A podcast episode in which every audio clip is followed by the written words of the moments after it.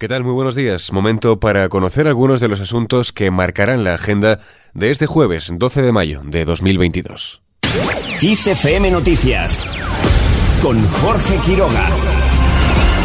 El gobierno encara otra votación in extremis con la Ley de Seguridad Nacional. El Ejecutivo cuenta con los vetos de Esquerra y Junts per Cat a esta ley que permite la intervención del Estado para garantizar recursos de primera necesidad ante situaciones de crisis. El Pleno de la Cámara Baja tendrá que pronunciarse sobre las dos enmiendas a la totalidad de estas formaciones, así como sobre la enmienda con texto alternativo de Esquerra a un proyecto de ley que no contenta ni a partidos de derecha ni de izquierda que consideran que vulneran los derechos fundamentales.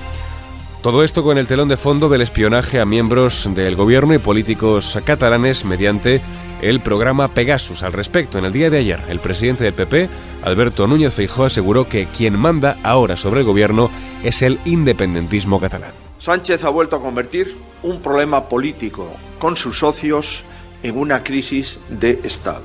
Hoy estamos hablando no de un tema pasajero, no, no. Estamos hablando de una crisis de las instituciones en España. Y estamos hablando de que en este momento en España quien manda es el independentismo catalán. Según insistió Feijó, estamos asistiendo en vivo y en directo a una autoinmolación del gobierno que está dañando seriamente a España. Por otro lado, el Gobierno asume la reforma de la Ley de Secretos Oficiales. El ministro de la Presidencia, Félix Bolaños, ha querido dejar claro que solo el Ejecutivo Central reformará esta ley que rige desde 1968 y ha reiterado su compromiso de que este año remitirá un proyecto a las Cortes. En el caso de la Ley de Secretos Oficiales, que la apruebe el Consejo de Ministros es sinónimo a avanzar en la tramitación aprobaremos durante 2022 una nueva ley de secretos oficiales, pasará por tramitación parlamentaria, tendrán oportunidades ustedes de mejorarla y espero que sea derecho positivo lo antes posible. De esta forma da así por enterrada la proposición de ley del PNV que el Congreso admitió, recordemos, a trámite a comienzos de legislatura con el voto a favor de los socialistas. En el día de ayer también se presentó el Plan de Acción de Salud Mental dotado con 100 millones de euros y que fue aprobado por práctica unanimidad.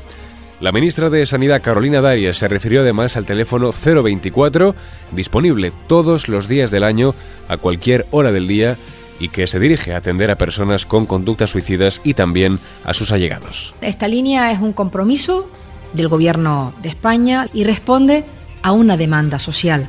Es una línea gratuita, es una línea confidencial, es una línea accesible y además es inmediata y que tiene como objetivo principal servir de apoyo, dar servicio a todas aquellas personas que tengan conductas o ideas suicidas y a sus allegados. La ministra de Sanidad también se refirió a la situación del coronavirus en España. Darias detalló que 10 comunidades se encuentran en fase de estabilización o incluso en descenso y que la gravedad de casos se mantiene en niveles bajos. Hablamos ahora del caso de las mascarillas. Carlos Martínez Almeida, primo del alcalde de Madrid y con quien supuestamente contactó el empresario Luis Medina con el objetivo de llegar hasta el ayuntamiento, ofrece este jueves su versión ante el juez que quiere saber cómo contactaron los comisionistas con el consistorio y si tuvieron algún trato de favor.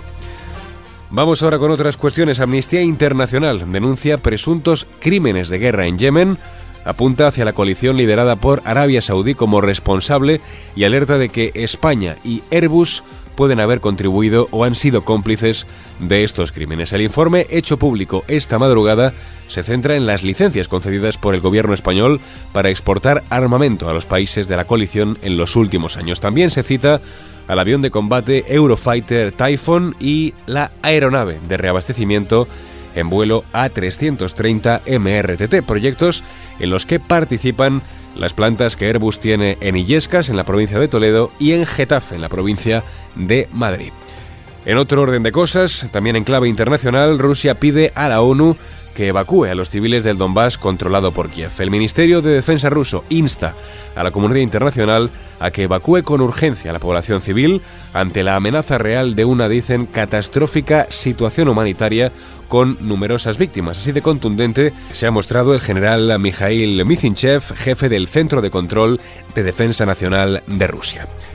Y terminamos este repaso informativo con Liam Gallagher y Eric Cantona.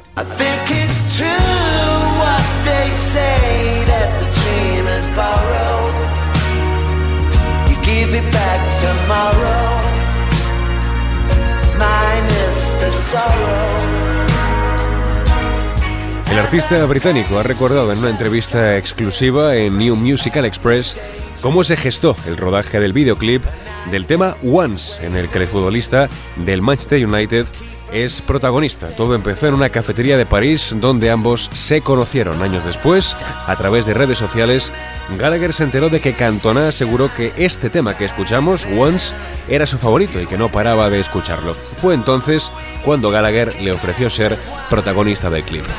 Tras unas dudas iniciales, Cantona aceptó y aquí llegan ya las curiosidades. El ex de Oasis en esta entrevista empieza a imitar cómo Cantona fue negándole cada una de las ofertas que le hacía para facilitarle el rodaje. Cantona se negó a cobrar en primer lugar por la grabación, no aceptó que le pagasen el avión para llegar al set, tampoco un hotel para hospedarse durante el rodaje, ni siquiera el vino que Cantona bebe en el videoclip.